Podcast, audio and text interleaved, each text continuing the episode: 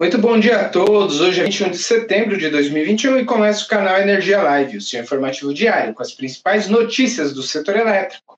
Eu sou Maurício Godoy. Nesta terça-feira tenho a companhia de Robson Rodrigues, Sueli Montenegro e Vanessa Andrade. E temos como destaques desta edição: regras podem desestimular renovação de contratos do Proinfa. Renova vende últimos ativos hidrelétricos e foca em solar e eólica. Planejamento é o desafio do setor diante das mudanças climáticas. Marcos Rogério é escolhido como relator do PL da geração distribuída. América Energia projeta 2022 como ano de consolidação. E temos ainda o nosso giro de notícias.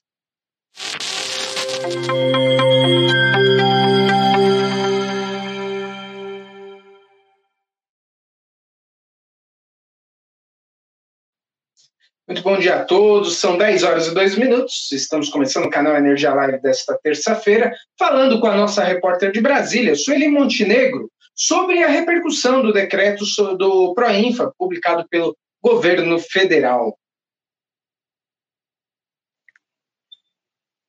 Bom dia, Sueli. Você conversou aí com as associações do setor sobre o novo Proinfa, né? E o que, que essas entidades te disseram? Bom dia, Maurício. Bom dia a todos. Pois é, ontem eu procurei todas as, as entidades né, a, ligadas a, a, essas usinas e tive já umas duas primeiras impressões não muito boas sobre essa, esse decreto né, do governo. o que a, a Beólica e a Bragel, que representam, respectivamente, as eólicas e pequenas centrais hidrelétricas, disseram é que as condições não são muito atrativas, não, para pequenas centrais hidrelétricas e usinas eólicas, né? A expectativa é de que haja uma baixa adesão aí por parte dos geradores, né? Ontem a gente já falou sobre esse decreto, é o decreto 2798, que regulamenta a, a, renovação por mais 20 anos dos contratos de compra e venda de energia, assim como das outorgas né, de PCHs, usinas eólicas, termoelétricas a biomassa, todas participantes do PROINFA, né, que é um programa de incentivo às fontes alternativas que foi criadas, criado após o racionamento de 2001 2002, né.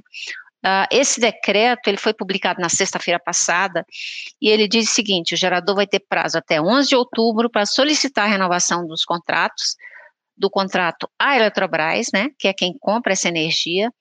A Agência Nacional de Energia Elétrica vai calcular até 11 de novembro os benefícios tarifários dessa prorrogação e ela só vai ser aceita se houver redução dos custos né, totais para os consumidores. Ah, lembrando aqui que essa, esse decreto ele está regulamentando uma lei, a lei resultante da, da medida provisória 1031, que autorizou, autoriza a privatização da Eletrobras. Eles incluíram esse item, esse artigo, artigo 23, né, no texto dessa lei.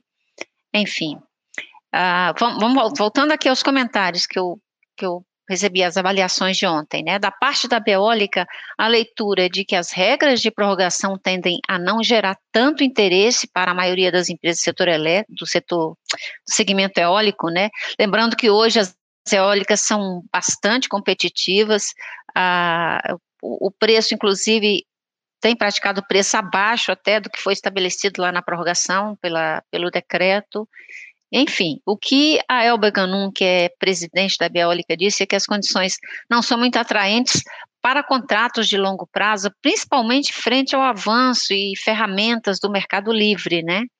Ela acredita que a prorrogação pode talvez ser uma boa opção para empresas com estratégia específica, né? Mas não de uma forma geral para todos uh, os empreendimentos eólicos, né?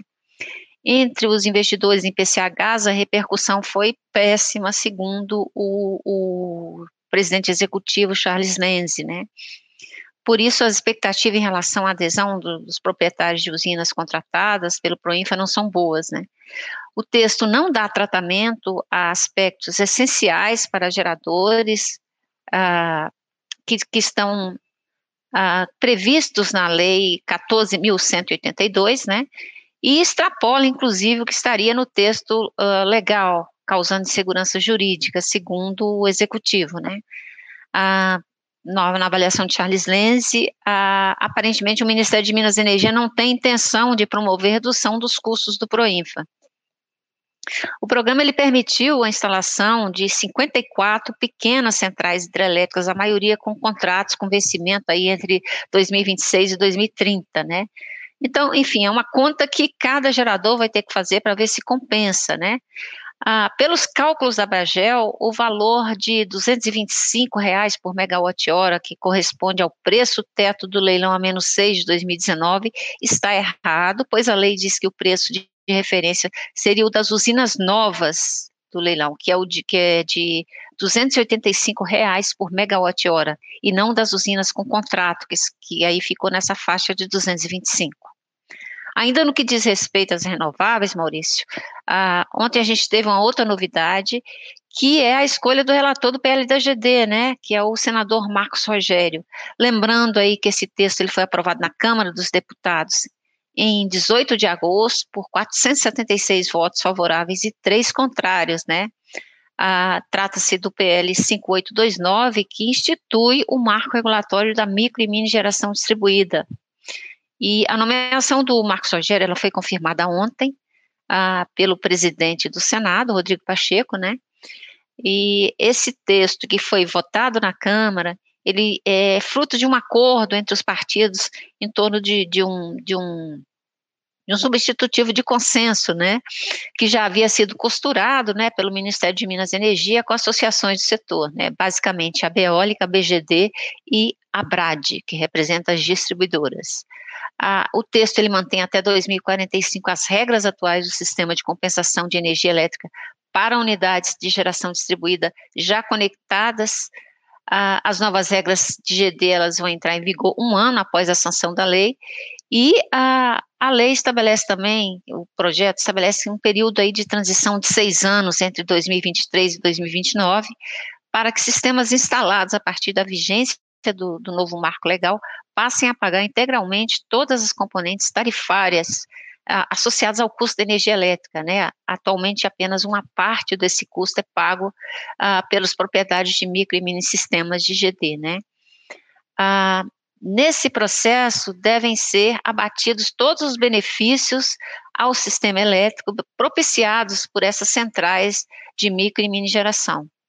Ah, como a matéria passou assim com tranquilidade pela Câmara, a expectativa, inclusive o, o relator na Câmara, o, o, Lafayette Andrada, disse em entrevista à agência Canal Energia que a expectativa é de que a tramitação seja rápida no, no Senado, né? E onde não deve ter grandes alterações no texto. São essas as informações, Maurício. Eu retorno aí com você. Bom, Sueli, obrigado aí pela sua participação, mas ainda não terminou, né? Porque nós temos ainda o nosso dia a dia, né? Temos aí a reunião da ANEL que você está acompanhando aí agora que está acontecendo em Brasília, né? O que, que já teve deliberações? Como é que está aí a, o andamento da reunião?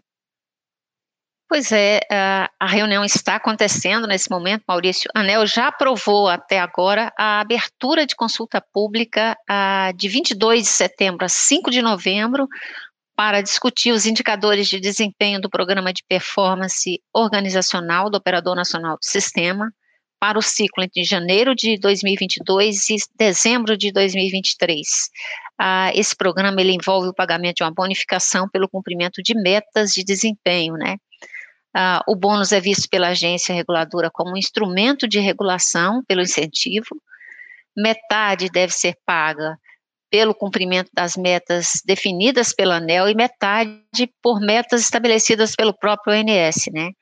Ah, o que está em consulta, é, que vai entrar em consulta, né, são as metas da ANEL. A ANEL está propondo 12 indicadores a serem cumpridos pelo operador no ciclo aí de 12 meses que vai ser iniciado no ano que vem. Ah, bom, a ANEL retirou alguns itens de pauta, a pauta já não, não, não tinha muitos itens assim ah, relevantes, e ah, entre os itens que foram retirados está a recomposição temporária do custo variável unitário das usinas termoelétricas Potiguar 1 e 3, conforme tinha sido definido né, pela Câmara de Regras Excepcionais para Gestão Hidroenergética, E hoje ainda vai ter o resultado da revisão tarifária periódica de 2021 da empresa Luz e Força Santa Maria, que vai vigorar a partir de 22 de setembro. Foi feita ainda a ratificação da decisão que autorizou a realização do processo de arbitragem para discutir o reequilíbrio econômico-financeiro do contrato de concessão da interligação Manaus-Boa Vista, né? A decisão ela foi aprovada né, em reunião extraordinária pela ANEL uh, dias atrás, né? São esses os detalhes, então, Maurício. O resto, assim, acho que o que tinha mais relevante para comentar da, da reunião da ANEL, acho que foi isso. E aí eu volto, devolvo a bola aí para você.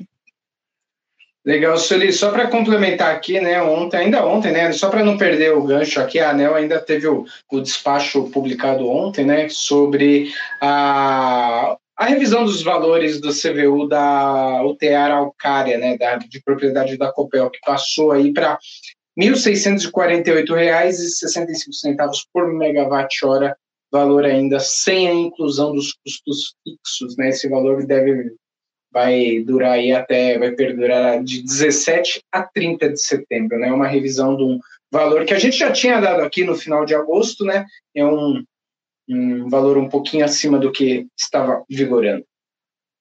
Sueli, obrigado aí, boa reunião para você e até amanhã. A gente volta a se falar.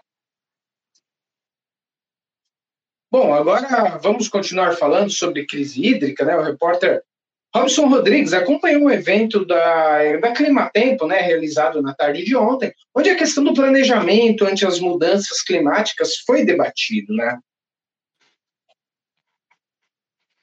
Bom dia, Robson. Qual é a avaliação dos especialistas aí que participaram desse encontro da Climatempo?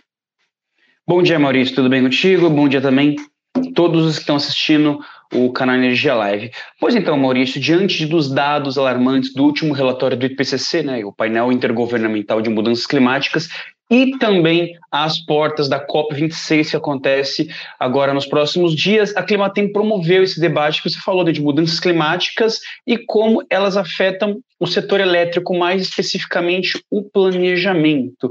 Veja só, Maurício, o Acordo de Paris ele prevê um cenário de estabilização do, ele prevê, não, ele estabelece né, um, um, cenário de estabilização de aquecimento de até 2 graus até 2050. Só que está difícil a gente atingir esses dados. Esse prognóstico, os prognósticos indicam que o aquecimento médio será ainda maior. E diante disso, o setor elétrico ele se depara com uma questão muito importante, que é planejar esse sistema elétrico para esse futuro, esse novo normal, em que as condições climáticas são muito diferentes das que a gente tinha até então. Né? Isso porque uma, o mundo caminha nesse novo normal e essas condições climáticas ainda são desconhecidas pelos estudiosos do setor. Muitas modelações matemáticas elas trabalham com variações e médias passadas. Agora essa distribuição de probabilidades é um pouco ainda desconhecida pelos planejadores e os dados ainda são escassos para que esses mesmos planejadores do sistema elétrico tracem é, projeções. Hoje, Maurício, o planejamento, o planejamento do sistema de geração no Brasil é feito por uma métrica de garantia física, né, que reflete basicamente é, para cada gerador do sistema qual a quantidade de energia que ele consegue entregar num período crítico. Só que, segundo Luiz Barroso, CEO da consultoria PSR, o planejamento ele precisa se adequar, adequar a essa nova realidade e também incluir fatores climáticos adversos. É, enfim, só que essa adaptação trará novos desafios. A gente separou um trecho do que ele disse no evento, vamos ver. Uma vez. E o último tema que eu queria colocar também para todos é que, mesmo que o planejamento faça tudo certinho, existe uma dificuldade muito grande que é a implementabilidade dessas decisões no Brasil e em outros países também. Porque implementar decisões de planejamento acarreta no Brasil em efeitos comerciais nos agentes. A tal da garantia física, ela é a maior quantidade de energia que um equipamento de geração pode comercializar em contratos. Então, você reduzir a garantia física dos agentes, os agentes não ficam muito contentes e nem pode ser feito de qualquer maneira, existem regras. Tá? E aí, para resolver esse problema, em 2017, o Ministério de Minas e Energia fez uma consulta pública grande, consulta pública número 33, que propunha uma série de aperfeiçoamentos no marco legal, e uma delas era separar o conceito da garantia física para planejamento da venda da energia, que acabou ganhando um nome muito ruim, separação lastro-energia, né? o lastro é o sinônimo de confiabilidade, mas que foi pensada também para que a gente consiga separar os efeitos da confiabilidade é, sistêmica, que estão mais relacionados com decisões de planejamento, dados e informações corretos, das decisões comerciais. Fechando a minha fala, indo para o futuro, esse planejamento ele vai ter que, com a informação correta, com uma governança apropriada para implementar as decisões e principalmente com modelos matemáticos do século XXI, modelos matemáticos que permitam ao planejamento representar bem as restrições da operação, para que o planejamento entregue à operação uma matriz energética bacana, esse planejamento vai sofrer também efeitos que são muito comuns a países, por exemplo, de outros hemisférios, como o hemisfério norte e Europa, que é variação abrupta de demanda. Né? Então, como a Patrícia mencionou na fala dela, os picos de consumo nos Estados Unidos estão ocorrendo já duas, três, quatro vezes em momentos diferentes do ano. Então, o planejamento está mudando lá de um paradigma que era planejar uma matriz de geração para o maior pico de consumo do inverno, maior pico de consumo do verão, para dois picos no inverno, dois picos no verão, um pico no inverno, um pico na primavera, e essa realidade vai chegar para a gente também.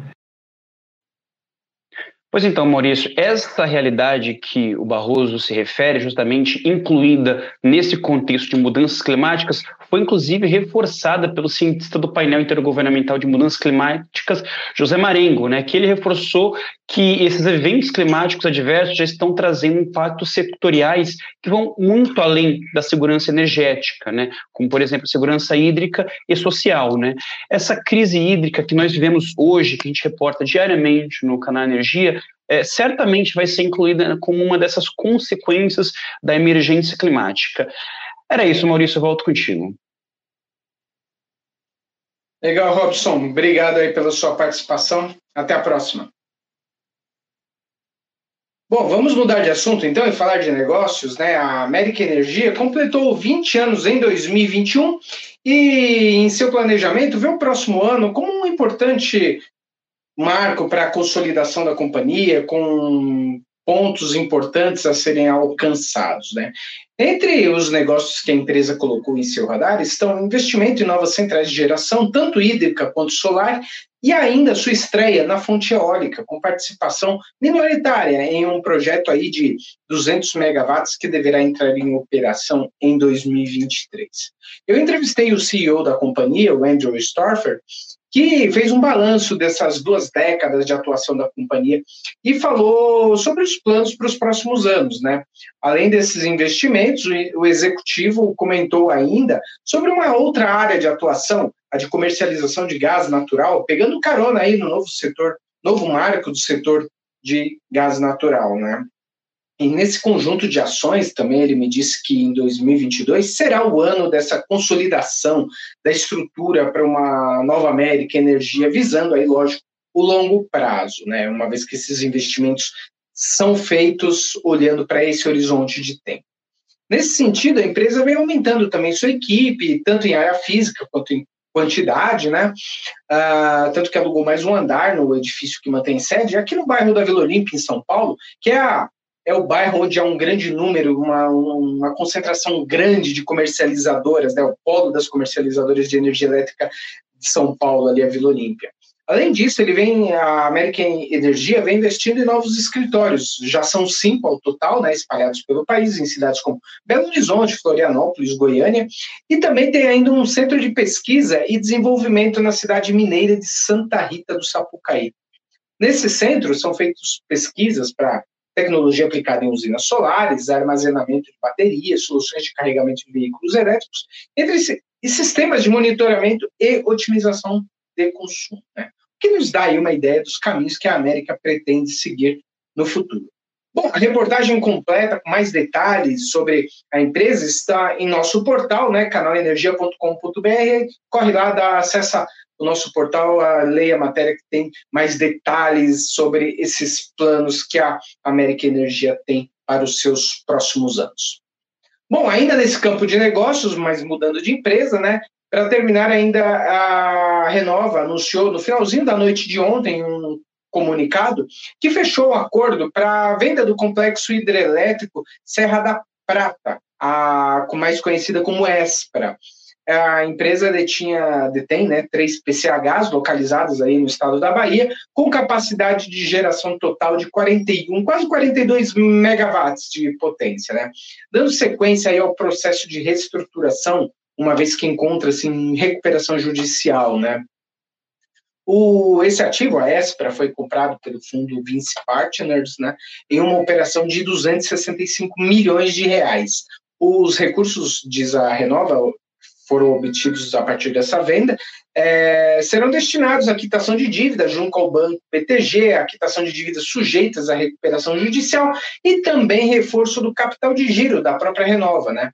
Na semana passada, é bom lembrar, a empresa já havia formalizado a assinatura de contratos para venda de 51% da Brasil PCH, empresa com capacidade de geração aí de 291 megawatts, também, em como o próprio nome diz, em 100 pequenas usinas hidrelétricas, né?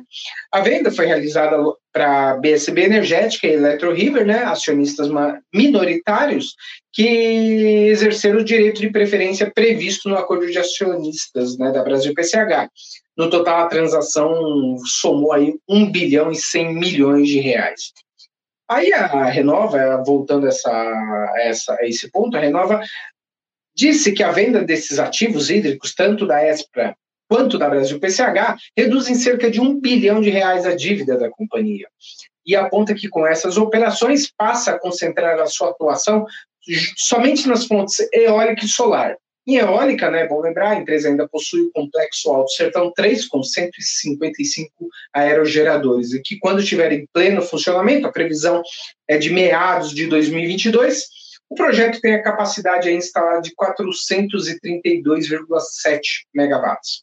Em solar, a empresa ainda tem projetos em desenvolvimento, mas coloca também essa fonte no seu pipeline de projetos para o crescimento nos próximos anos. Bom, dito isso, Vamos, ah, eu termino por aqui o assunto Renova, né? Vamos agora para nosso giro de notícias com a repórter Vanessa Andrade. Bom dia, Vanessa. Quais são os destaques de hoje? Bom dia, Maurício. Bom dia a você, a todos que nos acompanham. Vamos começar com os reservatórios. A região Sudeste e Centro-Oeste teve redução de 0,2 ponto percentual e operava com 17,8% de sua capacidade na última segunda-feira, 20 de setembro, segundo o boletim do ONS. O submercado do Nordeste teve recuo de 0,1 ponto percentual e trabalhava com 43,7%. A região norte diminuiu 0,4 ponto percentual e está com 64%. A região sul teve redução de 0,5 ponto percentual e conta com 32,1% da capacidade de armazenamento. O segundo destaque é sobre a Energisa, que contratou junto ao BNDES o financiamento de 166 milhões de reais para o empreendimento da Energisa Tocantins Transmissora, que compreende três linhas já licenciadas pelo IBAMA. O projeto irá melhorar a qualidade do fornecimento de energia na região metropolitana de Palmas e permitirá o escoamento de cerca de 390 megawatts de energia proveniente do potencial hidráulico e fotovoltaico da região. E por último, a Eletronuclear e a russa Rosatom assinaram um memorando de entendimento não vinculante com a finalidade de trocar informações de forma não exclusiva sobre técnicas e dados relevantes sobre temas como novos projetos de usinas nucleares de larga escala, pequenos reatores modulares terrestres e flutuantes, ciclo de combustível nuclear, suporte no ciclo de vida de novas usinas, entre outros. Bem, Maurício, esse foi o nosso giro. Eu volto com você. Legal, Vanessa. Obrigado aí pela sua participação. Até a próxima. Bom, e assim então termina a edição desta terça-feira do canal Energia Live. Obrigado a todos que nos acompanharam nessa edição. E lembrando que, além de assistir ao vivo pelas nossas redes sociais, você também pode rever as edições dos programas passados em nosso canal do YouTube, o TV Canal Energia, e ainda no nosso perfil do Instagram, canal Energia Oficial. Aproveite, se ainda não é nosso seguidor, cadastre-se, ative as notificações para ficar sempre atualizado. Se preferir, você também pode ouvir no formato podcast nas principais plataformas como Google, Apple e Spotify. Para conferir mais detalhes sobre estas e muitas outras notícias do setor, canalenergia.com.br. Tenham todos um ótimo dia e até amanhã.